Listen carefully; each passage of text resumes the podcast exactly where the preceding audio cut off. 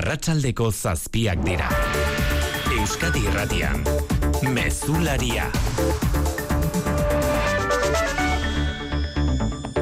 Arratxaldeon guztioi azken amairu orduotan izua itzuli da berriz ere gazara. Gogo horrekin dio Israelek palestinarrak erasotzeari zazpi eguneko suetena amaitu ondoren gutxienez eun eta bederatzi pertsona hil dira amairu ordu hauetan Israelek jaurtitako bomben azpian. Israelgo lehen ministroak jamasi egotzi dio suetena austearen ardura hitzartutako baituak ez askatzeagatik esan du Benjamin Netanyahuk. Jamasen arabera soldaduak gehitu ditu Israelek askatu beharrekoen zer zerrendan. Modu batera edo bestera sarraskiari berrekin egin zaio eta laguntza humanitarioari atzera itxi zaizkio Rafako ateak. Katarrek bien bitartean dio, bitartekari lanean jarraituko duela bombak isilduz suetena itzuli dadin.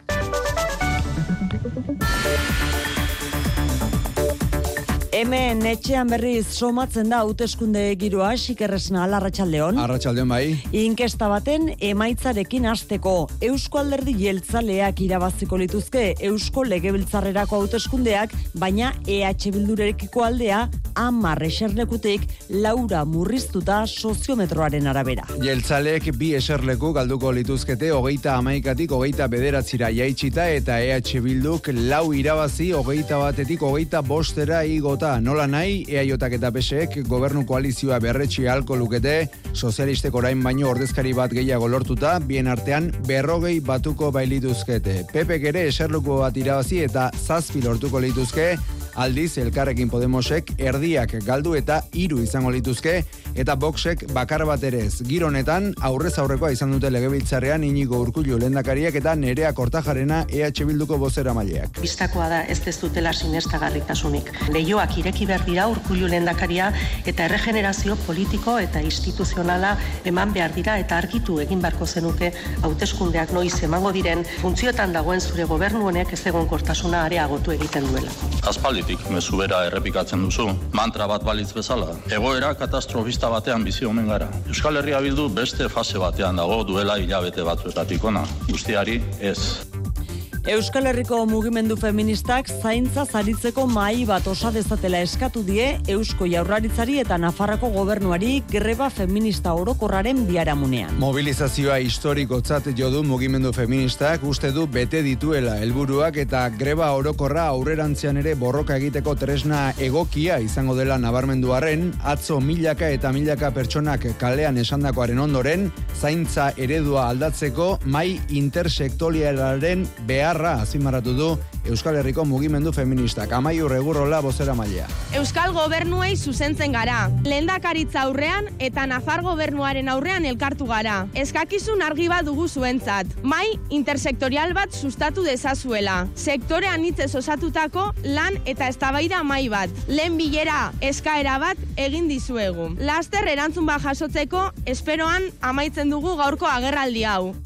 Lan arloan aldaketa Mondragon korporazioaren gidaritzapean Peio Rodriguezek ordezkatuko du inigo uzin Mondragonen lehendakaritza. Datorren urteko abuztuaren batean hartuko du kargua orain Mondragoneko lehendakari orde den Peio Rodriguezek hain zuzen uzinek erretiroa hartzen duenean. Urretxun jaioa duela berrogeita sortzi urte Rodriguezek bost hizkuntza dakizki eta bere ibilbide profesionala dano baten hasi zuen. Atzerriko filialetan hainbat urte zaritu ondoren 2000 eta zazpian itzuli zen Euskal Herrira eta 2000 eta amabostetik da Mondragoneko lehendakari ordea. Gipuzkoako lurralde auzitegian Santi Koka gaztearen eriotza argitzeko auzia epaizain gelditu da. Azken auzi saioan lau akusatuen defentsek argudiatu dute ez dela frogatu gaztea jipoitu zutenik aldiz akusazioek amabost urteko espetxe zigorrak eskatu dituzte akusatuentzat Koka eurek jipoitu zutela arrazoituta. Defentsa guztiek ies eginda dagoen bosgarren akusatua jo dute gertatu zenaren errudun. No sabemos nada de Mohamed Osama, pero evidentemente si no está aquí hoy es porque tiene mucho que esconder y mucho que ocultar. Bilbon berriz, MoMA dantzalekuko bi atezain atxilotu dituzte lesio larriak eta desordena publikoak leporatuta pasaden asteburuan izandako liskarraren arira. Erregai fosilak murriztu eta berriztagarriak biderka daitezen jarritako helburuak betetzeko, baikor mintzatu dira klima adituak kopo geita sortzi goibileraren bigarren egunean. Kalten funtsa sortzeko hainbat herrialdek eman duten urratsa, tartean Espainiak norabide egokian doa klima adituen arabera, baina onartu dute Dubaiko goibileraren amaieran akordioa lortu izateko lan asko dagoela egiteko. Emmanuel Macron, Frantziako presidenteak bere aldetik. En effet, s'il y avait une priorité absolue, c'est que les émergents sortent du charbon.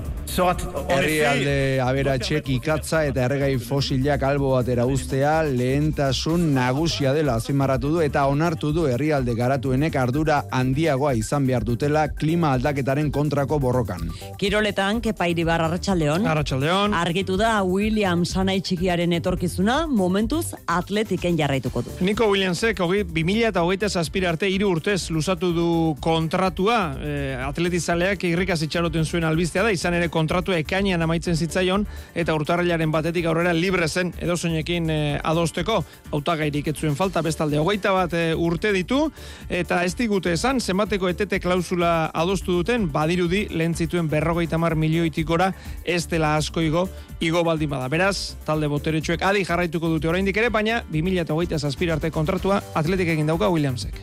Laboral kutsak babestuta, eguraldia eta trafikoa. Naiara Barredo Euskalmeten Arratsaldeon. Arratsaldeon badatozen orduetan odiak ugariak izango dira eta zaparradak botako ditu non nahi. Eta bihar ere oraindik giro bustiarekin jarrituko dugu, euri egingo du zen momentutan eta edonon, baina ugariagoa izango da ipar partean. Gauerako berriz atertuko du. Horrekin batera giro hotza izango dugu bihar, gehienez 10 gradu inguruan edo bali horren azpitik geratuko gara. Igandean berriz ateri utziko dio, odeiak izango ditugu, baina ez dugu euririk espero, zertxo bait epelduko du eta 14 gradu ingurura iritsintezke.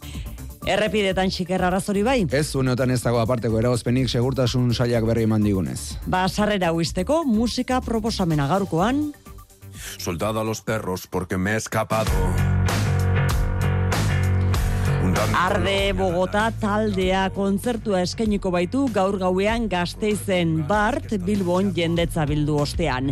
Musika jaialdietan ohikoa bilakatu da Murtzian sortutako rock alternatibo taldea, urtarrian kaleratu zuen azken lana, Cowboys dela A3 izenekoa, kapituluka, historio bat kontatzen duen albuma.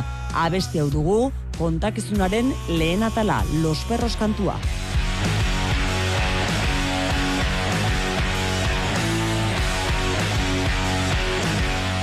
Arde Bogota taldea gaur gauean gazteizen arratsaldeko zazpiak eta zazpi minutu, teknikan eta errealizazioan Xanti Gurutxaga eta Jose Alkain. Euskadi Irratian, Mezularia, Oiane Perez. Soziometroak kaleratutako inkestaren arabera, Eusko Alderdi Jeltzaleak irabaziko lituzke legebiltzarrerako urrengo hauteskundeak, baina bi eserleku galduta.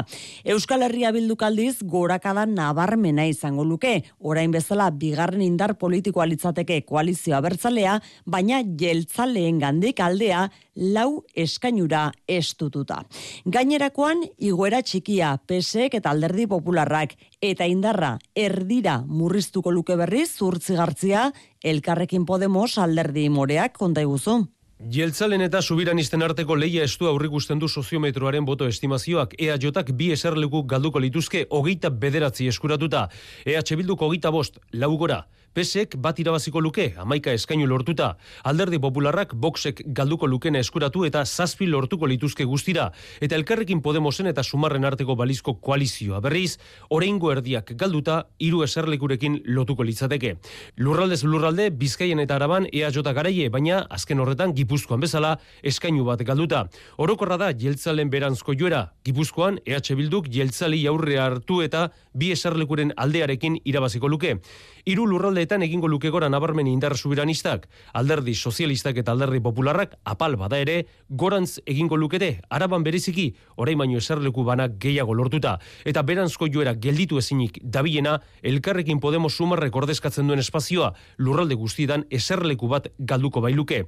Irumila personari telefono egindako galdeketa, azaroaren hogeita bat eta hogeita laua bitartean egin zen, inigo urkulu eta Arnaldo Otegi hautagei izango ez direla jakin aurretik. Hauteskunde giro hori nabaritu da legebiltzarreko kontrol saioan ere. Jaurlaritza agortuta dagoela eta hauteskundeak noiz deituko diren argitzea eskatu dio EH Bilduk lehendakariari. Lehendakariak erantzun, hauteskunde kanpaina betean dagoela indar subiranista, gizartean egon ezin astindu eta agintera iristeko asunarozena. Bai, inigo urkullu lehendakariak hauteskundeak noiz deituko dituen zain gero eta nabarmenagoa da legebiltzarrean hauteskunde aurreko giroa. Hori argitzea beharrezkoa dela dio nerea kortagarenak EH Bildurentzat agortuta dago egungo jaularitza. Leioak ireki behar dira urkullu lehendakaria eta erregenerazio politiko eta instituzionala eman behar dira eta argitu egin beharko zenuke hauteskundeak noiz emango diren funtzioetan dagoen zure gobernu honek ez egon kortasuna areagotu egiten duela. Eta kritiko inigo urkullu lehendakaria bere esanetan dena gaizki dagoen mezua helarazten ari da EH Bildu muturrera eramanaz sorturen plangintza esan du agintera iristeko. Hauteskunde kanpainan sartuta dagoela EH Bildu guztiari ez ezko emanaz. Euskal Herria Bildu beste fase batean dago duela hilabete batzuetatik ona. Hauteskunde kanpaina hasi duzueia da. Aste honetan bertan osasun publikoaren edo hezkuntza hitzarmenaren aurrean erakutsi duzuen jarrera horretaz ari naiz. Guztiari ez. Hezkuntza legean hain zuzen ere koherentziaz jokatzeko eskatu dio Jokin Bildarratz hezkuntza saiburuak EH Bilduri eztabaida ez dagoela legearen artikulatuan gaineratuz. Autogobernuari lotuta berriz urkulluk berretsi du posible dela Euskadiren etorkizunaz legezko eta hitzartutako kontsulta egitea. Kasu honetan iturgaitz popularra izan da Euskadin beste prozes bat sartzea leporatu diona. Ez aizua sola Euskal prozes batek berez dakarren atxarriko inbertsio urria piztea dena independentziaren alde zuen txako. Iturga jauna, bizikidetza egokia bermatzea da gure erantzunkizuna. Eta bizikidetzak ezinbestean gai guztietan akordio zabalak lortzea eskatzen du. Baita honetan ere. Madrilgo politika gintzan berriz, genabara begira hasiko dute asteburua. Hainbat informazioaren arabera, Henry Dunant izango da, Junsek eta Pesuek bihar izango duten bileraren nazioarteko begiralea. Alde ala ere, informazio gutxi eman nahi dute, Mikel Arregi Arratxaldeon. Arratsaldeon. Bai investidura itunean zehaztu bezala Pesoek eta Juntzek elkarren arteko akordioak ikuskatzeko lehen biler egingo dute. Bihar zita Ginebran izango da baina bi aldeek ez dutearen inguruko ordurik edo lekurik argitu. Zenbait komunikabidek maiaren bueltan eseriko den nazioarteko begiralea Henry Dunant etaren amaiaren izan zen erakundea izango dela ipatu dute baina horri buruz galdetuta Felix Bolañosek ez du erantzunik eman. Seremos discretos en las conversaciones y cuando haya acuerdos los haremos públicos. Baina Partidu Popularrak Bolaños zen oso ikuspuntu desberdin erakutsi du. España tiene un gobierno operado por mando a distancia. Alberto Núñez Feijóo que esan baitu gobernua Ginebratik kontrolatuta dagoela PSOEk Juntzekin egin duen akordioarekin Espainia humilatu duelako. Ba popularrek gobernua amnistiaren bueltan estutu nahi badute Bruselan Christian Wigan Europar batzordeko bozemaileak informed of course the minister that we have questions. Bukatu egin du Felix Bolañosek esan bezala Europar erakundeak amnistia legeagatik kezkatuta ez izatea lege honen xehetasunak gertutik jarraituko dituztela gaineratu dute Bruselatik. Gaur ezagutu dugu bestalde aldaketak izango direla Nafarrako gobernuan Juan Cruz Zigudosa sozialistak unibertsitate kontseilari izateari utziko dio Espainiako gobernuan estatu idazkari izateko. Unibertsitate eta berrikuntza arloetan izango da estatu idazkari Zigudosa Madrilen Nafarroa berrikuntzan eredu denaren adierazletzat jodu izendapena Maria Txibite lehendakariak. Navarra ha sido referente en este ámbito y bueno, es por eso su fichaje, claro. Zigudosak abenduaren bostean egingo du karguaren zina eta Nafarroko gobernuan haren ordezkoa nor izango den ez du orainik jakinarazi txibitek. Iruñeko udalean berriz balizko zentsura mozio baten zurrumurrua bolo-bolo dabilen honetan, Kristina Ibarrola UPNeko alkateak Radio Euskadin esan du, karguari eusteko gogor egingo duela lan. Ibarrolak uste du, bera, kargutik entzeko, errelatua euntzen ari dela oposizioa arrazoirik izan ezarren. Un relato basado en una mentira que no tiene ningún sostén. Y sí, insisto, en privado. Eta gaineratu du ez diela zentsura mozioa aurkezteko bidea erraztuko. Testu inguru honetan, Ibarrolak aurrekontuak adosteko eskua luzatu die PSNeri eta geroa bairi eta irigintza arloan baita EH Bilduri ere. Bada beste modu bat erretirorako aurrezteko. Azalpen harri ezan bardu. Etorkizuna nola planifikatu ondo uler dezazun. Dena azaltzen dizun horbaitek soilik lagun diezazuke erretirorako aurrezten. Gure gestoreek adibidez, laboralkutsaren biziaro aurreikuspen planak. Azaldu, ulertu, erabaki. Laboralkutxa, bada beste modu bat. Sukalde aldatu nahi duzu? Endainetan ez duzu utzik egingo. Bizitatu haien erakusketa itziarren egiaztatu bertatik bertara punta-puntako kalitatea eta diseinuak zein etxetresna elektrikoen sorta zabala aukeratu gehien gustatzen zaizuna eta ez galduten bora gehiago. Honen esku zaude. Endaineta, itziarren, kalitatea, prezioa eta bezeroarekiko konpromisoa. Larun batetan irekita goizez eta arratsaldez. mueblesendaineta.com Azokara noa, bazatoz? Durangoko azokara? Bai, fantasia da. Fantasia da. Berrogeita mazortzigarren Durangoko azoka. Fantasia da. Abenduaren seitik amarrera. Gerediaga elkartea. Zazpi eguneko suetenaren ostean eraso bortitzak itzuli dira gazara. Ezerezean geratu dira zazpi egun iraundituen suetena luzatzeko herrialde bitartekariek egin dituzten esfortzuak. Israelek bete egin du esandakoa eta gogorrari da gaza bombakatzen behin sueten hori amaituta. Gutxienez ehun eta bederatzi palestinarril ditu gaurko erasoetan. Ekialde hurbileragoaz Mikel Aiestaran EITB-ren berri emale berezi arratsaldeon. Arratsaldeon, gerra gazara itzuli da astebeteko treguaren ondoren. Dagoeneko eun palestinar baino gehiago hildira zerrendaren egoaldean egon diren bombardaketen ostean. Armadak panfletoak bota ditu janjuni sekialdea ebakuatzeko desplazatu ez betetako eremoa. Rafajeko pasabideak atea itxi du eta ez da kamioi bakar bat ere sartu gaur giza laguntzarekin. Katar eta Egipto lanean ari dira, beste etenaldi bat lortzeko, baina ez da erreza izango. Armadak egunean zehar berreun helburu baino gehiago ezabatu dituela ziurtatu du, eta Israelek bere lehentasuna jamasekin amaitzea dela errepikatu du. Gazan gutxienez eundagoita zazpi Israeldar daude gatibu, baina negoziazioa moztuta dago. Nazio batuen erakundeak penagarritzat jo du sueten hori utzi izana eta gaza hegoaldea ondamendiaren atarian dagoela ohartarazi du. Bitartekaritza lanean ari den Katarrek beraldetik jakinerazi du negoziazioek jarraitzen dutela Israelen eta Hamasen artean, ez dirudi erraza ordea Mikelek esan bezala gauzak dauden honetan suetenera itzultzea Hamas bukatu arte gerra ez dela bukatuko hitzeman baitu Israelgo gobernuak mertxetxe berria. Israelek hasierako helburuari eusten diola ziurtatu du Ailon Levi bozeramaleak. This war will end with the end of Hamas. Hamas amaitu arte ez dela gerra bukatuko, zibilei eragindako kaltea alik eta txikiena izan dadin alegintzen ari direla erantzi du eta herritarren evakuazio erresteko helburuz kaleratu duela gazako mapa berria, zonaldea ehunka barruti txikietan banatzen dituena hain justu, bestetik suetena utzi izanaren ardura Hamasi egotzi dio askatu du nazioarteko gurutze gorria ehun eta hogeita mazazpi baituekin elkartzea. Hamasek bere aldetik erantzun du Israel izan dela suetena luzatzeko elkarrizketak zango trabatu dituena eta estatu batuen ardurari begira ere jarri da. We, we believe that the United States is undermining the, the process also. Estatu batuak oztopo izan direla dirazidu Osama Hamda jamaseko bozera maleak aljaziran ark bakarrik duela gaitasuna Israeli nahikoa da esateko. Edo zein modutara negoziatzen jarraitzeko pres dagoela adierazidu jamasek. Sueten hautsi ostean bestetik ezbolak ere bidali du abisua, gertutik zainduko du gertatzen ari dena eta hor jarraitzen du gatazka Libanora zabaltzeko arriskuak.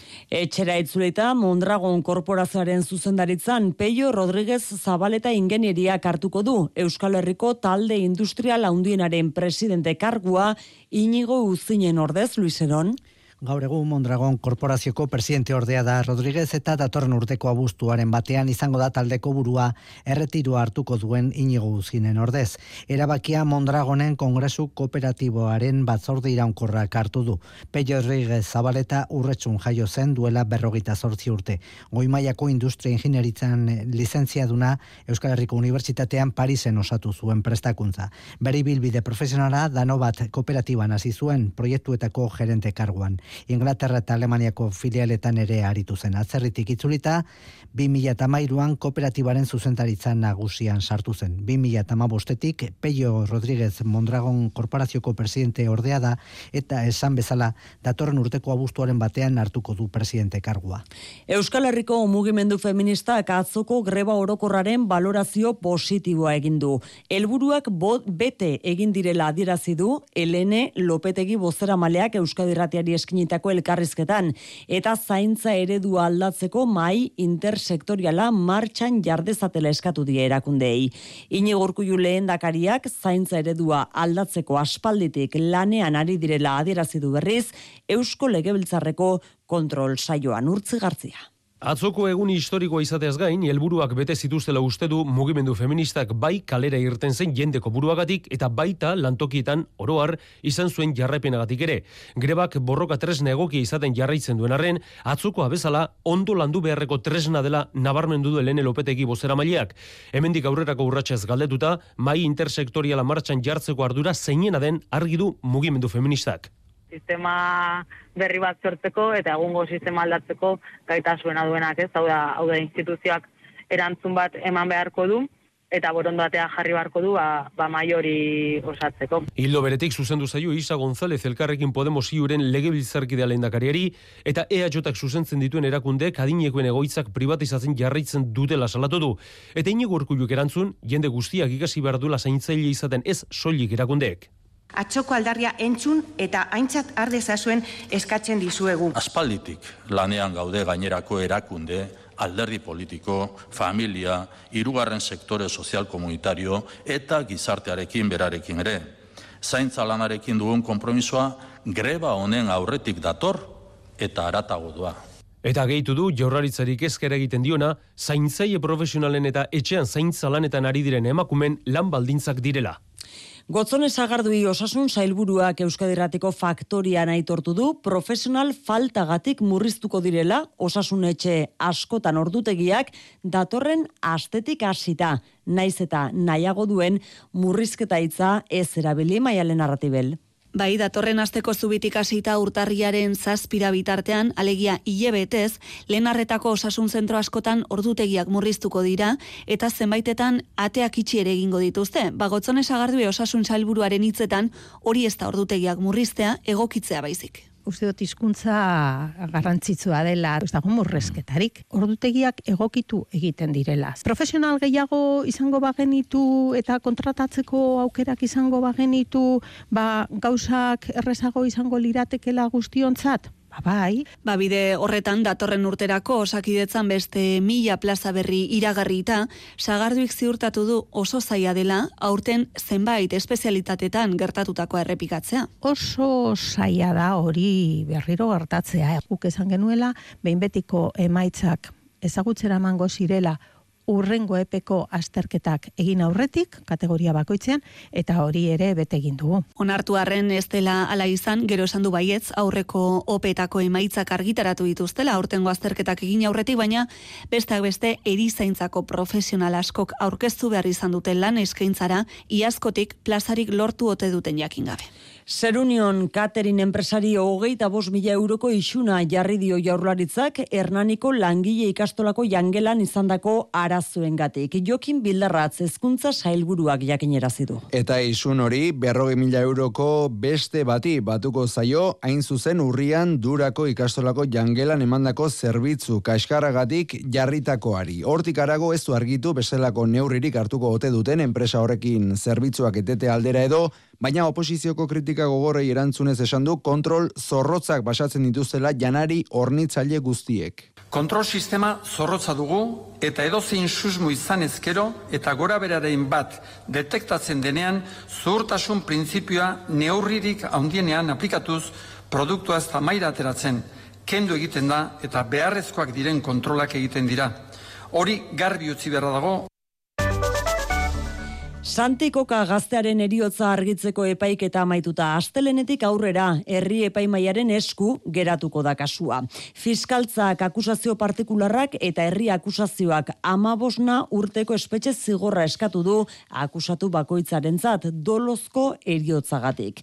Defentsek aldiz lauentzat aske ustea, lau aske ustea eskatu dute argudiatuz epaiketan ez dela frogatu Santikoka jipoitu zutenik, hainua mendiburu izan da epaiketan Dolozko eriotza alegia santikoka hil zitekela jakinda ere kolpatzen jarraitu izanagatik amabost urteko zigorra eskatu dute akusazioek eta fiskalak akusatu bakoitzarentzat ona fiskalaren argudioa. Siguen cuando cae al suelo. Están asumiendo su muerte. Defentsek iesean den bosgarren akusatua egin dute gertatuaren errudun. Diote borrokauneko bideo grabazioetan santiko kalurrean dela ostikoak nola ematen dizkion argi ikusi eta frogatu dela epaiketan. Eta horregatik, epaiketako lau akusatuen aske uste eskatu dute. No sabemos nada de Mohamed Osama, pero evidentemente si no está aquí hoy es porque tiene mucho que esconder y mucho que ocultar. Bideo irudien bestelako irakurketa egin du akusazio partikularrak, gertatutakoa talde borroka izan zen eta horretan akusatu guztiek parte hartu zuten. Ese vídeo lo que hace es descartar una de las tesis de la defensa y es que era una pelea de uno contra uno. Lau akusatuek epaiketaren azken unean hitza hartzeko duten eskubideari uko egin diote, gogoratu epaiketan soilik defentsa abokatuen galderei erantzun zietela. Herri epaimaia astelenean elkartuko da, lau akusatuak errudun ala errugabe diren erabakitzeko. Segurtasun saiak jakinerazi du atxilotu egin dutela Alemanian pasaden urrian Gipuzkoako aldundiaren babespean zeuden emakumearekin eta 10 hilabeteko alabarekin ies egin zuen gizonezkoa. Emakumea indarkeria matxistagatik arrisku mailarik gorenean zegoen Gipuzkoako biktimen harrera zentroan babestuta, baina tratu txarrengatik urruntze agindua zuen gizonezkoak agindua hautsi eta eurekin egin zuen ies. Ordutik indarrean zegoen bere aurkako atxilotze agindua eta Josu Erkoreka segurtasun sailburuak baiestatu du Alemanian atzeman dutela. Argitu du gainera ertzaintza bertako poliziarekin harremanetan jarri dela, emakumeak alabarekin Euskal Herrira itzultzeko asmorik izango balu, jaurlaritzaren baliabideak eskura dituela adierazteko. Poliziak lokalizatuta ditu ama eta alaba eta itxuraz Alemanian familia lotura daukate. Josu Erkoreka. Emakumearen berririk oraindik ez daukigu. Nola nahi ere, Alemaniako poliziarekin ertzantza kontaktuan jarri da dagoeneko, eta jakinarazi dio emakumearekin kontaktu hartzen baldin badu, beraren eta bere alabaren ume txikiaren e, osasunaren egoerari buruzko interesa erakusteko. Eta hortek aurrera eh, galdetu diezaiola ea Euskadiri itzultzeko asmoriko daukan eta bueno, txantzak e, hartu beharreko neurriak hartu ditzan Bilboko MoMA dantzalekuaren atarian pasaden asteburuan izandako liskarraren arira bestalde bi pertsona atxilotu ditu udaltzaingoak lesio larriak eta desordena publikoak leporatuta. Biak dantzalekuko segurtasun langileak dira. Beste bos lagun ikar ikerketapean daude oraindik. Dubaira egin behar dugu bertan egiten ari diren ko hogeita zortzi klimaren goibileran emandako pausoengatik baikor agertu dira gaur analista klimatikoak. Nabarmendu dutenez, azken akordio baterako negoziatzeko asko dago ala ere, Luis akordiorako oraindik goiz dela aitortuta ere baikora saldu dira bai klimatika aholkulari klimatikoak egoerari buruz. Euren ustez, COP hogeita sortzi klimaren goi bileran bideragarria da azken akordioa hainbat herrialdek klima aldaketaren aurrean ahulenak direnak konpetsatzeko galeren eta kalteen funtsa onartu ostean. Energia berrestigarriak irukoizteko kompromisoare hartu dute herrialdeok eta dostasunerako negoziazioen artean hainbat estatuk, tartean Italiak ira iragarri dute funts berria finantzatzeko eun milioi euro emateko kompromisoa. Bestalde, François Macron, Frantziako presidenteak goi bileran egindako agerraldian adiazi duenez, krisi klimatikoari aurre egiteko lehentasun garrantzitsuena herrialdi aberatzenek energia fosiletatik ateratzea da. Lehen mezulariaren lehen tarte hau amaitu aurretik, gogoratu nahi dugu, gaur abenduaren lehena, iesaren aurkako nazioarteko eguna dela. Gaixotasuna normalizatu ez dadin oraindik ere, kontzientziazioaren aurrera, kontzientziazioan aurrera egitea ezinbestekoa dela nabarmendu dute erakundeek, zein iesaren kontrako elkarteek, prebentzioa eta diagnosik goiztierra gakoak dira. Zurin etxe berria.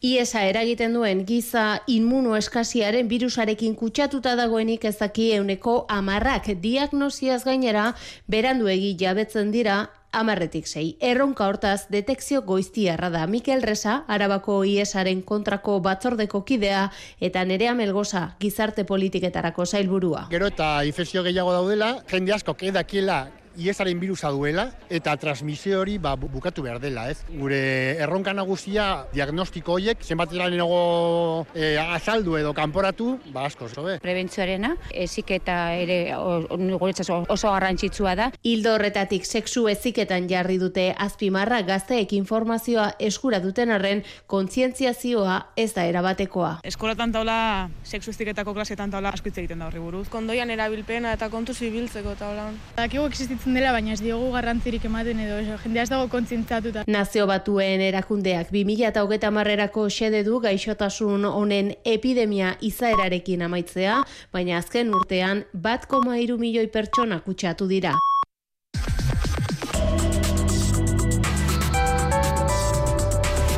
Euskadi irratian, eguraldia eta trafikoa. Errepiden berri jaso behar dugu jokin aierre garai. Arratxaldeon segurtasun saiak azken orduko bi istripu jakinarazi berri dizkigu azortzian Bilbon zorrotzaparean donostiara norazkoan bi autok talka egin dute. Dagoeneko baztertu dituzte autoak baina trafikoa motela da beraz kontoz gidatu eta baita azortzian ere zaldi barren donostiara bidean istripua zauritu bat izan da bertan autoa baztertu berri hemen ere trafikoa motel. Eguraldiaren iragarrepen euskalmeten nahiara barredok. Badatozen orduetan odiak ugariak izango dira eta zaparradak botako ditu non nahi. Eta bihar ere oraindik giro bustiarekin jarrituko dugu, euri egingo du zen momentutan eta edonon, baina ugariagoa izango da ipar partean. Gauerako berriz atertuko du. Horrekin batera giro hotza izango dugu bihar, gehienez amar gradu inguruan edo bali horren azpitik geratuko gara. Igandean berriz ateri utxiko dio, odeiak izango ditugu, baina ez dugu euririk espero, zertxo bait epelduko du eta amalau amabos gradu ingurura iritsintezke. Mezularia, gertukoak. Iruñatek gaur rabia puntua, karabinagre kilikiaren irudiarekin aurrentzat aur parkea egiteko asmoa iragarri baitu Kristina Ibarrola alkateak zexetasun gehiago eman ditu elieraso. Kristina Ibarrola alkateak badaki karabinagre dela kiliki kutunena iruindarren ikur. Karabinagre? Karabinagre oso itxustia. Jotzen due. Karabinagre.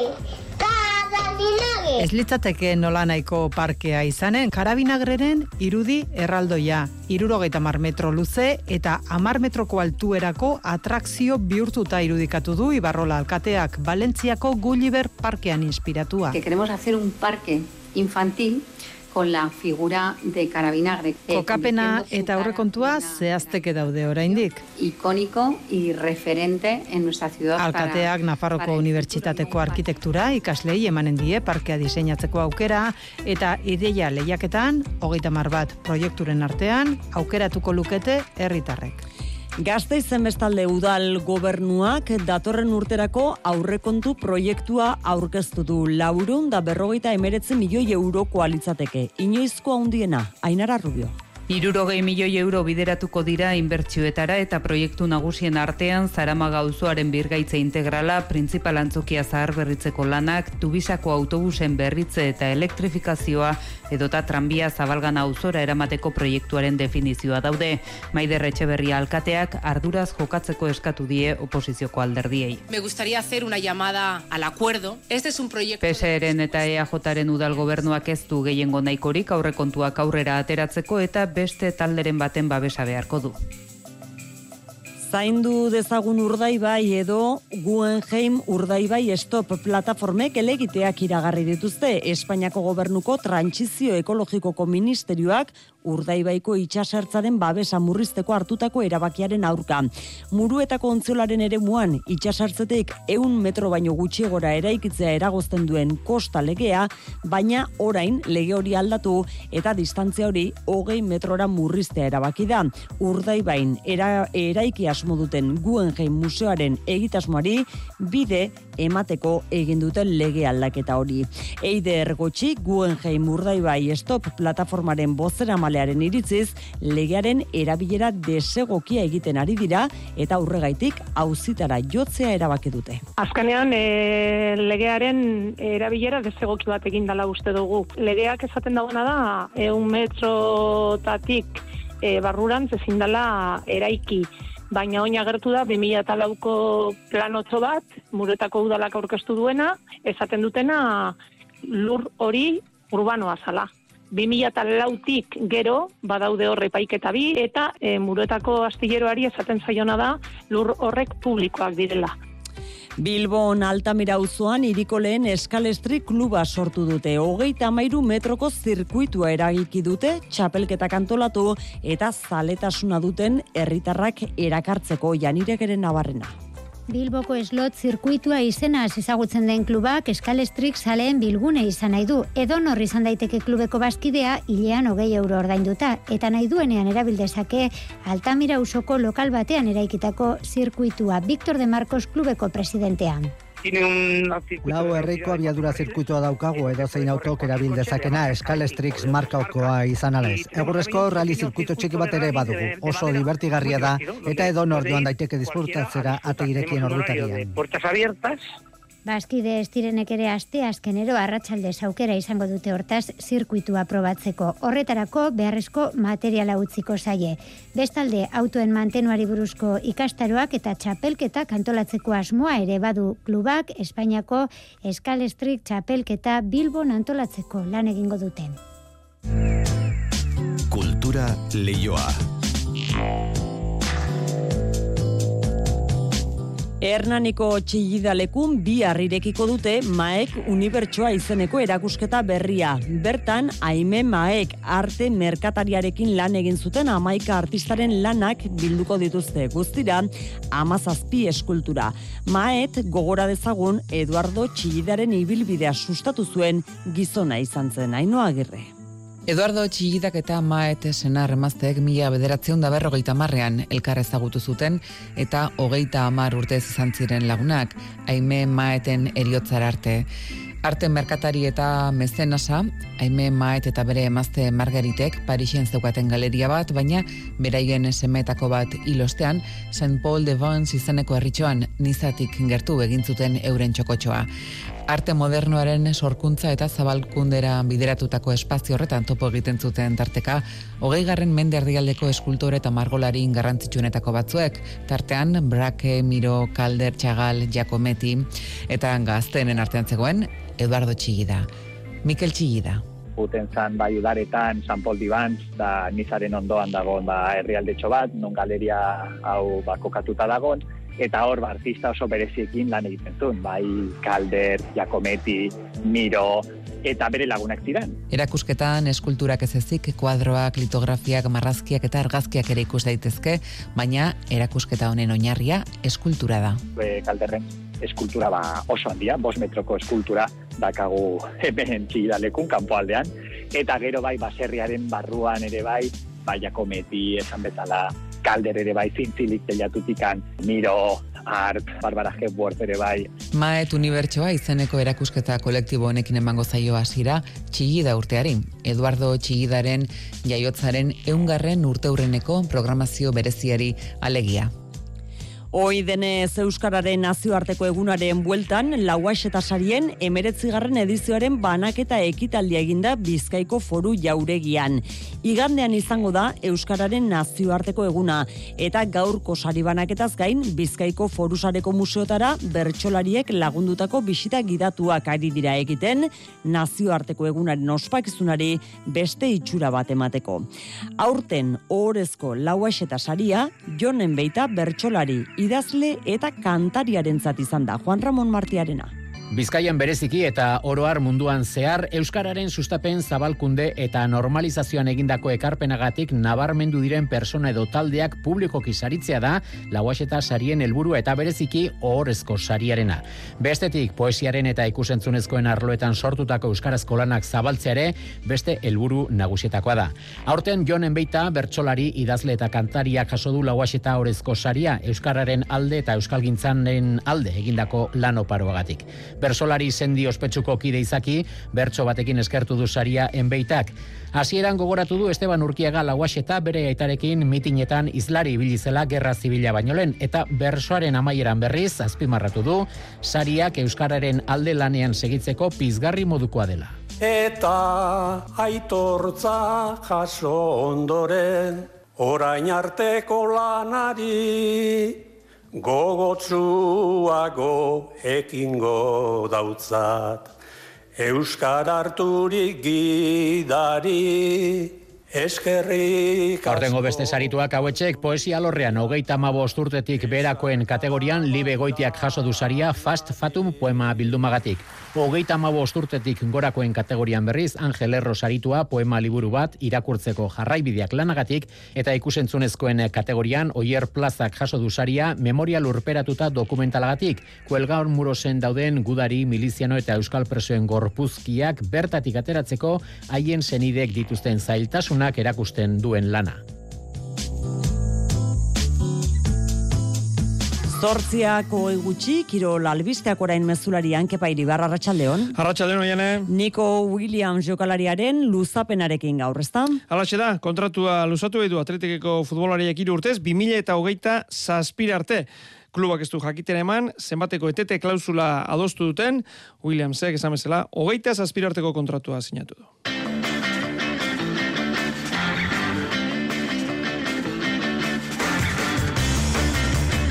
Bihar atletik raio jokatuko da, juri bueltatu da balberderen eh, deialdira, gero derbi ere badaukagu, osasuna reala, brazanatx, barja eta peña baja dira nafarren aldetik, Carlos Fernández da utxunea txuri urdinetan. Valencia Basket, Baskonia, Euroligako partida sortziter dietatik aurrera, Ivanovicek denak jokatzeko moduan ditu. Flandriako kangerroz eh, taldea izango da lointek Gernikaren aurkaria European Human Cup eh, txapelketako final amazirenetan. Puente Genil, Elbetia anaitasuna, Aitor Garziaren utxunearekin jokatuko dute Nafarrak sortzietatik aurrera. Frantziako Pro de Ligan ere partida daukagu, horilaken jokatu behar du biarritzek. Eskuz binakako bigarren jardunaldia amore bieta etxanon abiatuko da jaka Mari Eskurrena Peña Albixu lidertza jokoan. Arratxaldeon eh, guztioi, ongi etorri, Euroliga, Zaskibaloia, Baskoniak, e, Valentzia basketen kantxan jokatuko du, sortziter dietatik aurrera, biak playineko azken bi postuetan e, daude, une honetan. Duzko Ivanovic gazteizera bueltatu denetik, lehen aldiz, jokalari guztia jokatzeko moduan ditu. Iñaki beraztegi. Euroligan balantze bera duten bi talderen arteko leia izango da gaur fontetan jokatuko dena. Bost garaipen eta bost eh, porrotekin daude bai Baskonia, bai Valentzia. Duzko Ivanovicen taldea, Euroligan Monakoren aurka azken unean galtzetik dator eta Valentziak berriz, Europako azken launa orgeiagokak galdu ditu.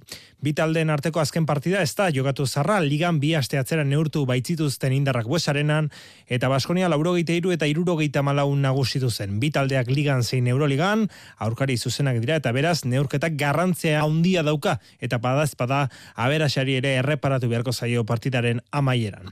Duzko Ivanovicen Baskonia hau ez da Peñarroinaren bezain erakargarria baina lehiakorragoa eta irabazleagoa da Mikel Reina Saskibaloia dituaren ustez. Ba izakera irabazle hori ez, e, Baskonia izakera hori berraskuratu dugu. Igual ez dugu e, Ba, bueno, ba, Joan Peñarroiak azekon e, ba, joko amolde erakargarri bardina, bai egizea, ba, emaitzaldetik e, basko sobeto joan jako da, ez? Bat ez be, defensan e, gehiza hau ez dut, e, igual atakien, bain besteko ikusgarritasunik e, barik, bai defensako lana ustot e, garrantzitsu izan dela alde horretatik.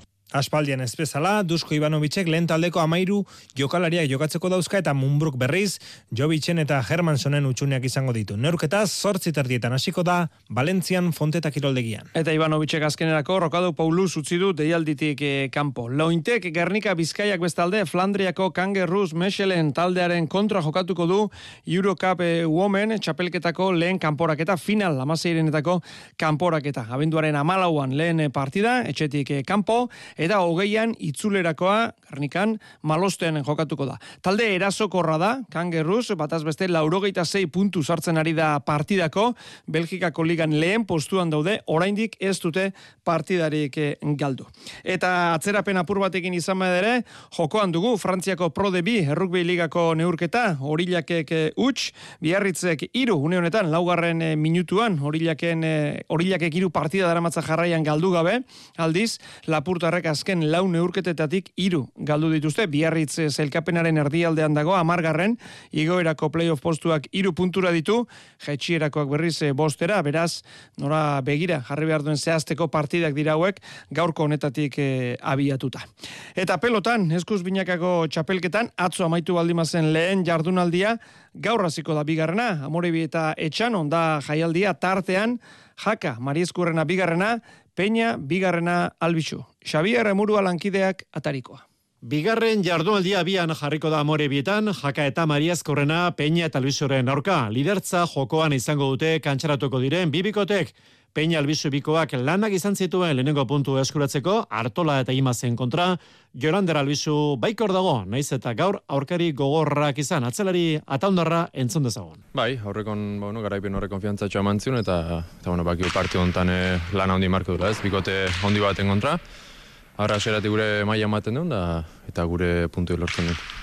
Jakak eta Mariazkorrenak eroso eskuratu zuten lehenengo garaipena Larrazabal eta Arangurenen aurka. Eri jaka lauterdiko txapelketa jokatu berria joko puntu honean da, baina baita Mariazkorrenare. Pilota gozez dago, berriz algo atzelaria. Eri jakaren hitzak. Aurrelarik lauterritik enetortzea, atzelarik ba, akaso partiu gutxixo jokatzetiken eta igual guk eukitze dugu saturazio puntu bat eta be eukitze dugu ba, ba, gogo, gogo handi hoi ez eta askotan horrek bat hartzea ez du erresa egiten, baina bueno, azkenen e, lortu beharreko gauze da, eta lehenbailen aste balima geha ba, elkar ondo ulertzen eta eta garaipenak eskuratzen, ba, geroako den erresa izango. Gaueko amarretan esiko da txapelketako partidua amorebitako pilotalekuan, ondoren jaialdiko bigarrena, bez serieko enorketa, promozio mailako partidua, zubizarreta irugarrena eta uarte mendia, debut egin berri duen senar eta morga etxe barreren aurka. Eta Euskal Telebistaren lehenkatean eh, zuzenean ikusial eh, izango duzue. Palaz, Kutsabank Ligako partidak ditugu Bizkaia pilotalekoan. Jokoan eh, jaialdia Fusto del Rio, Maldonado Urrutiaren aurka lehen partidan, eta bigarrengoan Nikoleta Alkorta gaubek eta Ibai Perezen kontra. Bide batez, inpalak gaur iragarri du. Jagoba Madariaga fitxatu dute abenduaren bederatzean egingo du debuta hogeite iru urteko armintzarrak. Eta berritxun, Zesta punta, munduko pelota batzarreko buruzburuko txapelketako lehen aurrekan poraketak gaur bederatzietan azita bi jokatuko dira. Lekue manzizidorren aurka aurrenekoan eta kosmeta alese goitiaren arteko izango da bigarrena. Eta guk eh, irratsaio amaitu orduko hasiko da Puente Genil Elbetia anaitasuna, asobalen ligako eskubaloi partida. Nafarrak zazpigarren daude, amabi punturekin, Europatik puntu bakarrera, Puente Genil behekaldean dago, jaitxieratik lau puntura, baina postu bakarrera. Hala ere, anaitasunako entrenatzaile Kike Dominguezek atzo esan zuen, iaz baino indartsuagoa dela egun aurkaria, gainera, talde nafarrak biporrot daramatza jarraian, Valladoliden eta Logroñoren aurka, eta hori aldatu nahi dute. Aitor Garziaren baja dauka anaitak, eskuin hankako izkiotan zuntz austura baitauka. Gaurkoaz gain, lehen itzulia amaitzeko geratzen diren beste bi partidak ere ezingo ditu jokatu.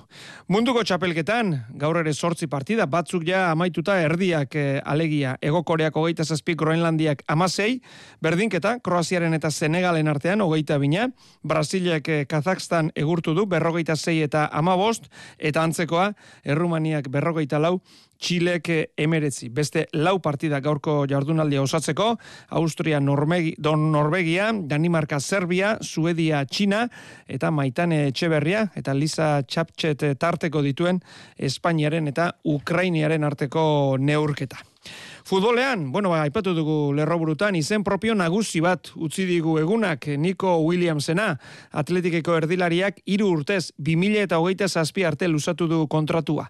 Zurrumurroak hortzeuden Aston Villa, Barcelona, interesa zutela, hainbat talde boteretsuk, baina Bilbon jarraitzea erabaki du. Klubak hori azpimarratu du. Iñaki anaiarekin batera, eta hoian zanzetekin, ba atletiken segitzearen autua egin duela. Hori bai, atletikek ez jakitera eman, etete klausula zenbatekoa ezarri duten. Itxura guztien arabera, lehen zituen berrogeita mar milioi eurotik gora, ba, ez zuen asko egingo etete klausulak egin baldin badu etorkizuneko, bueno, ba, balizko irtera bati, ateak eh, erabat e, itxi gabe. Williams e, anaien artean gaztenak e, Bilbon jarraitzera baki du, ogeita bat urte ditu, laurogeita amasei partida lehen taldearekin John Uriarte, atletikeko presidentea. Ba, jokalari guztiak dira dira garrantzitsuak, baina bueno, Ian eta eta Niko paregabeak dira eta beraien kontatu berritzeak ba oso garrantzitsua izan da funtseskoa izan da atletikarentzat. Ba, Lizamako produktuak dira, gure arrobian sortutak, eta guretzat, ba, gure arrobiko jokalariak e, gureki en, e, karrera egitea balbiste ona da. Mikel Gonzálezek hau esan du, Kirol zuzendariak. Niko jokalari oso oso da, oso trebea, oso askarra, oso vertikala, eta, bueno, albiste ikaragarria atletik entzat. E, lan e, luze izan da, baina, bueno, bai nikok eta bai familiare bai, e, lehen momentutik ba, kontratu sinatzeko jarrera ona izan dute. Iñaki eta niko elkarrekin mantentza, ba, indartsuago egiten gaitu. Bai zele barruan eta bai nortasunari dagokionez ere. Ekainean amaitzen zuen kontratua, alegia urtarriletik aurrera nahi zuenarekin e, hitz egiteko modua zeukan, baina esan dakoa, gaur lusatu du kontratua. Ernesto Balberdek ere izpide izan du gai hau lezaman, posik agertu da, berri garrantzetsua dela esan du, bai kirorarloan, baita proiektua sendotzeko ere, eta biharko rai Raioren aurkako partiari begira jarri da. Juri Bertxitxe deialdian e, sartzea da berritasun esanguratsuena, ade aduarez ere agertzen da, Gironaren kontra kolpe bat eh, hartu ostean. Entrenatzaileak Raioren inguruan, bueno, ba, etxetik kanpo daukan sendotasun azpimarratu du, puntu gehiago lortu ditu balekazetik urrun e, etxean baino, eta hiru gol baino ez dituela jaso. Futbolari azkarrak eta goldarkorrak dituela esan du. Atletik Raio, bihar laurak eta laurdenetan San Mamesen. Eta larumata amaitzeko eta borobiltzeko derbia daukagu zadarren osasuna reala gaueko bederatzietan Ruben Peña, Brazanatx eta Kike Barja dira baja, e, baja dira mina hartuta daudelako, osasunari dagokionez hori, Imanolek e, azken partidako deialdi errepikatu du, Carlos Fernandezek mina hartuta jarraitzen du. Jago barrazetek ez dio sekula realari irabazi gorrien aulkian dagoenetik bederatzi partidatik, zazpi borrot eta bi berdinketa, baina ez pentsa datu horien aurrean berritxuarra etxean geldituko denik, estatistikak austeko aukera da biharkoa, jago barrazate. Bai, aurkari gatxenetako bat, eta eta azken aldizien e, euren kontra ez jaku ondo junez, baina, bueno, ez to gori oki behar burun, ez? Nik uste burun oki bidagune da, aukera badala gutzako, erronka badala gutzako, eta gauzak ondo itxe madoguz, eta sarixe baldin badukegu, barnaz asko mongo eskule bizorko partiduk, eta momentu honetan, ba, hori gapentzetan. Iruñan, aipatu zeizkio datu horiek jagobari, baita zubietan ere imanoli, baina entranatzaile hori otarra, zur mintzatu da. Alaxe da, zati zenbakiak e, oie dia, baina eske partido guztietan sufritu egin dugu, detaile txikiak gure aldera erori dia, eta e, garbi daukat. Iazko partidua errepikatze balima da. Galdu egingo deula, zati han earki sufritu genuen, irabazin genuen, baina sufrituta eta ez da lehen da biziko partida. Así que, bueno, lehen goaztezkenean esan nuen, partido bukaeran, Championseko partidua e, bila hartzala. Biharkoa nondik nora joan daiteken, barrealaren indargunea zelai erdian dago, hori esan du jagobak. Eurek euren nagusitxasune normaline zelai horretan e, ba, isladatzen dabe eta eta zentzu horretan ba, garrantitu izango da ez. Bai, asmatzen dugun gupe ba, ba zelai erdi horretan eta bat ez be, ba, ez zelai erdi horretan bakarrik ez. Ba, baloi aterateko ordunia gai gazen eurei mineitzeko, eurek atzerutze korrika itxeko eta gero defensiboki bai gai gazen ondo presionetako eta ondo ajustetako barreko horrek iru jokalarisek eroso egon ez daitxesan. Derbiaren osagaiak hauek izango dira imanolen esanetan. Beroa, fizikoa, tekniko aldetik ere e, gure maila honena eman behar, zehati beraien presioa da izugarria izango alako, duelu eta intensidadia bigarrengo jokaldiak preste hon behar, zehati, bueno, e, hango partidak hori ezigitze du, partida esan deten bezala, eza, Championseko partidua da, baina eske benetan zentzitze, zehati beti alaxe izaten dira alako partiduak. Zuzenean, jarraitu izango duzuen oski derbia etxe honetan, baita atletik raio ere, bide batez aipatu realak, ekipuzkoako irurogeita hogeita lau klubekin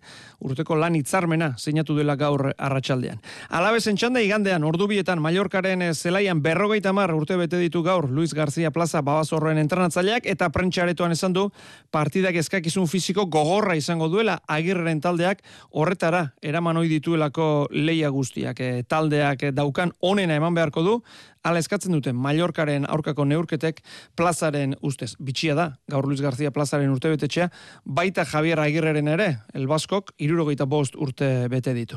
Bigarren mailan gure taldeen partida jarraitzeko, asteburuaren amaierar arte itxaron beharko dugu, igandean gabeko bederatzietan amore eta burgos, eta astelenean jokatuko du ibarrek sortziterdietan Bilarreal beren zelaian. Eta gure mugetatik kanpo, baina Euskal Herritik joandako hainbat eh, korrikalarirekin, igandean Valentziako maratoia. Jose Maria Paulaza. Valentziako maratoiak momentu honetan munduko zeigarren marka dauka. Kiptun munduko rekord gizonagia segindakoa. Gerora Kiptunek bitan ere ondutu bere marka Londresen eta bereziki Chicagon. Azken hause da uneotan gainera inoizko onena bi ordu eta hogeita mabo segundo. Orain ere osaga asko ditu datorren igandeko Valentziako maratoiak. Trinidad Afonsoren omenetan egiten den saioan, iraitza rospide gipuzkoarra ez du izango, baina hangoa du bere marka ondo gogoan dauka. Osta, osta, bi ordu eta amaik minutu azpiko lana egin zuenekoa duela lau urte.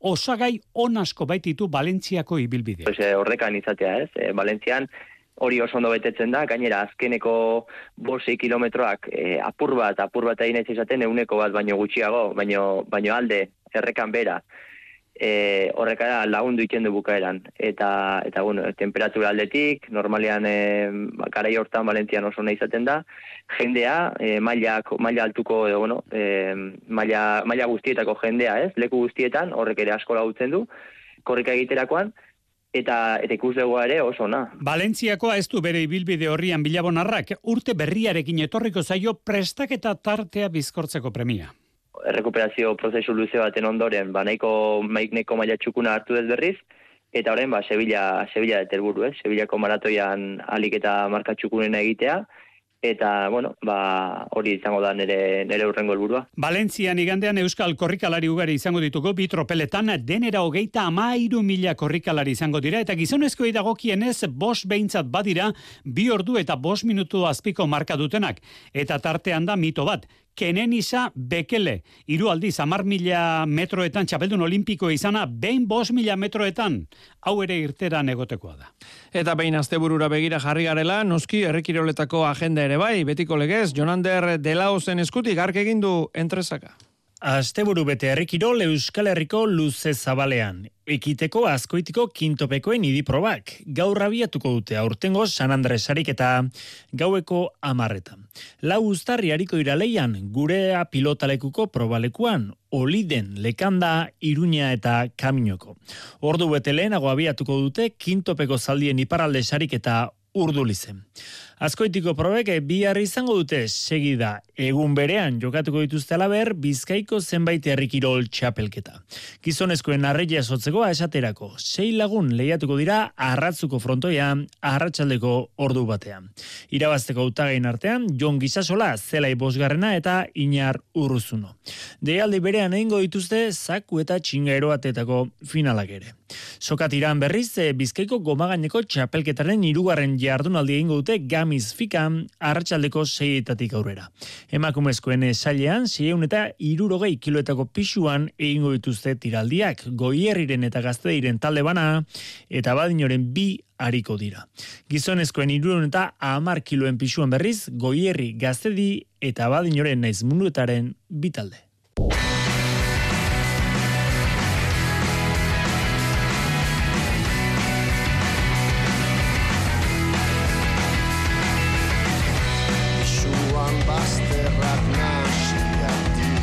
Aipatu dizugu, Bizkaia pilotalekuan e, jokoan dela e, Kutsabank Pala Ligako partida, Gordon eta Alkorta aurrea hartuta dira, lehen zeta galdu egin dute, bederatzi eta mar, baina urrengo biak irabazi amar eta zei, eta amar eta zei, izan bezala, irabazten e, ari dira.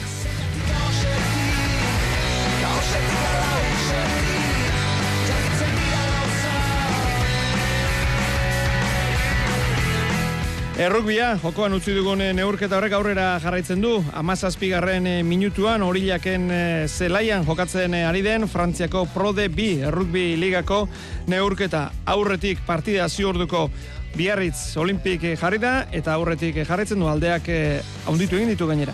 Horiak egutx, biarritzek zei une honetan.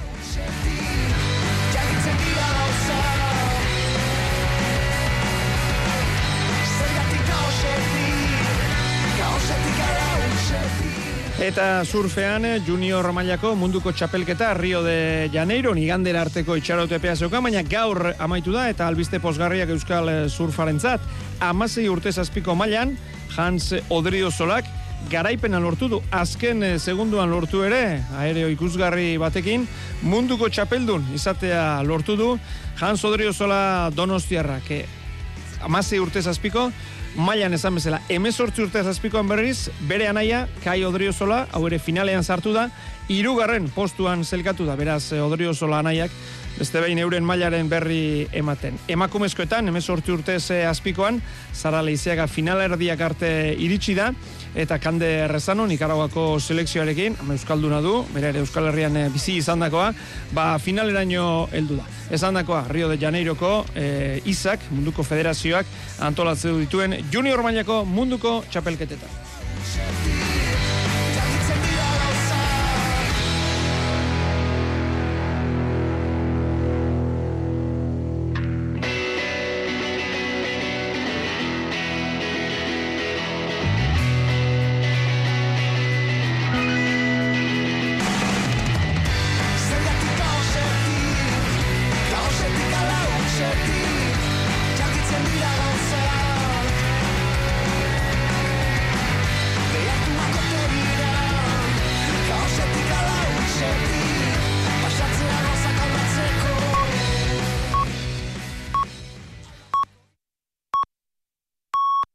Iluntzeko zortziak dira.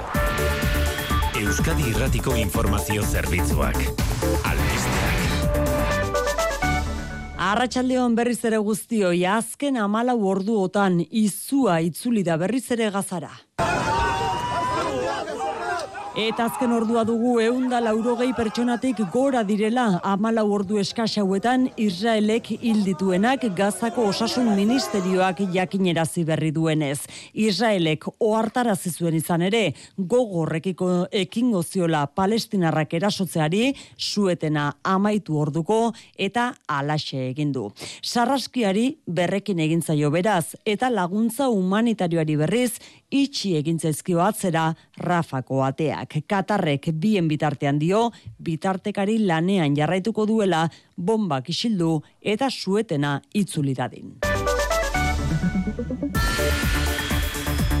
Hemen etxean somatzen da hauteskunde giroa xikerresna larratsaldeon. Arratsaldeon oian, eh? Inkesta baten emaitzarekin hasteko Eusko Alderdi Jeltzaleak irabaziko lituzke Eusko Legebiltzarrerako hauteskundeak, baina EH Bildurekiko aldea hamar eserlekutik laura murriztuta soziometroaren arabera. Jeltzaleek bi eserleku galduko lituzkete hogeita amaikatik hogeita bederatzira jaitsita eta EH Bilduk lau irabazi hogeita batetik hogeita bostera igota. Nola nahi, EAJak eta PSek gobernu koalizioa berretxi halko lukete, sozialistek orain baino ordezkari bat gehiago lortuta, bien artean berrogei batuko bailituzkete. Pepe gere eserreku bat irabazi eta zazpi lortuko lituzke, aldiz, elkarrekin Podemosek erdiak galdu eta hiru izango lituzke, eta boxek bakar bat ere ez. Gironetan aurrez aurrekoa izan dute legebiltzarrean inigo urkullu lehendakariak eta nerea kortajarena EH Bilduko bozera maileak. Bistakoa da ez dezutela sinestagarritasunik. Leioak ireki behar dira urkullu lehendakaria eta erregenerazio politiko eta instituzionala eman behar dira eta argitu egin beharko zenuke hauteskundeak noiz emango diren funtzioetan dagoen zure gobernu honek ez egon kortasuna areagotu egiten duela. Aspalditik mesubera errepikatzen duzu, mantra bat balitz bezala. Egoera katastro katastrofista batean bizi omen gara. Euskal Herria bildu beste fase batean dago duela hilabete batzuetatik ona. Guztiari ez. Euskal Herriko mugimendu feministak zaintza zaritzeko mai bat osa dezatela eskatu die Eusko Jaurlaritzari eta Nafarrako gobernuari greba feminista orokorraren biharamunean. Mobilizazioa historikotzat jo du mugimendu feministak uste du bete dituela helburuak eta greba orokorra aurrerantzean ere borroka egiteko tresna egokia izango dela nabarmenduarren atzo milaka eta milaka pertsonak kalean esandakoaren ondoren zaintza eredua aldatzeko mai intersektorialaren beharra azpimarratu du Euskal Herriko mugimendu feminista. Kamaiu Regurrola bozera mailea. Euskal gobernuei zuzentzen gara. Lehendakaritza aurrean eta Nafar gobernuaren aurrean elkartu gara. Eskakizun argi bat dugu zuentzat. Mai intersektorial bat sustatu dezazuela. Sektore anitzez osatutako lan eta eztabaida mai bat. Lehen bilera eskaera bat egin dizuegu. Laster erantzun bat jasotzeko esperoan amaitzen dugu gaurko agerraldi hau. Lan arloan aldaketa Mondragon korporazioaren gidaritzan Peio Rodriguezek ordezkatuko du inigo uzin Mondragonen lehendakaritza. Datorren urteko abuztuaren batean hartuko du kargua orain Mondragoneko lehendakari orde den Pello Rodriguezek, hain zuzen uzinek erretiroa hartzen duenean. Urretxun jaioa duela berrogeita zortzi urte, Rodriguezek bost hizkuntza dakizki eta bere ibilbide profesionala dano baten hasi zuen. Atzerriko filialetan hainbat urte zaritu ondoren, 2000 zazpian itzuli zen Euskal Herrira eta 2000 eta amabostetik da Mondragoneko lehendakari ordea. Gipuzkoako lurralde auzitegian Santiko kagaztearen eriotza argitzeko auzia epai zain gelditu da. Azken auzi saioan lau akusatuen defentsek argudiatu dute ez dela frogatu gaztea jipoitu zutenik, aldiz akusazioek amabost urteko espetxe zigorrak eskatu dituzte akusatuentzat koka eurek jipoitu zutela arrazoituta. Defentsa guztiek ies eginda dagoen bosgarren akusatua jo dute gertatu zenaren errudun. No sabemos nada de Mohamed Osama, pero evidentemente si no está aquí hoy es porque tiene mucho que esconder y mucho que ocultar. Bilbon berriz, MoMA dantzalekuko bi atezain atxilotu dituzte lesio larriak eta desordena publikoak leporatuta pasaden asteburuan izandako liskarraren arira. Trafikoan xiker arrazori bai. Ohar pare bat egin digu segurtasun sailak batetik Bilbon azortzian zorrozako biurgunetan donostiarantz motel dabil trafikoa auto batek istripua izan ondoren eta bestetik donostian gipuzkoa hogeian ondarretako irteeran Bilborako nolabidean furgoneta bat matxuratu da eta traba egiten du. Eguraldiari dagokionez esan, babiar euria egingo duela ia egun osoan zehar, igandean berriz, ateri nahiara barredo. Badatozen orduetan odiak ugariak izango dira eta zaparradak botako ditu non nahi. Eta bihar ere oraindik giro bustiarekin jarrituko dugu, euria egingo du edozen momentutan eta edonon, baina ugariagoa izango da ipar partean. Gauerako berriz atertuko du. Horrekin batera giro hotza izango dugu bihar, gehienez 10 gradu inguruan edo bali horren azpitik geratuko gara. Igandean berriz ateri utziko dio, odeiak izango ditugu, baina ez dugu euririk espero, zertxo bait epelduko du eta 14 15 gradu ingurura iritsintezke. Arratxaldeko zortziak eta bost minutu besterik ez gure aldetik abendu estrenatuta, orain asteburu astea falta zaigu. Astelenean itzuliko da mezularia, asteburuon.